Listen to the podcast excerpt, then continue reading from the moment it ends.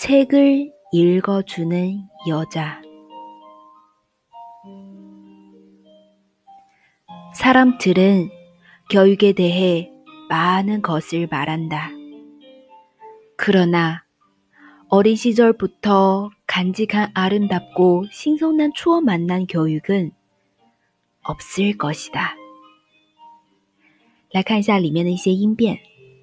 교육에 많은 말한다. 교육은 없을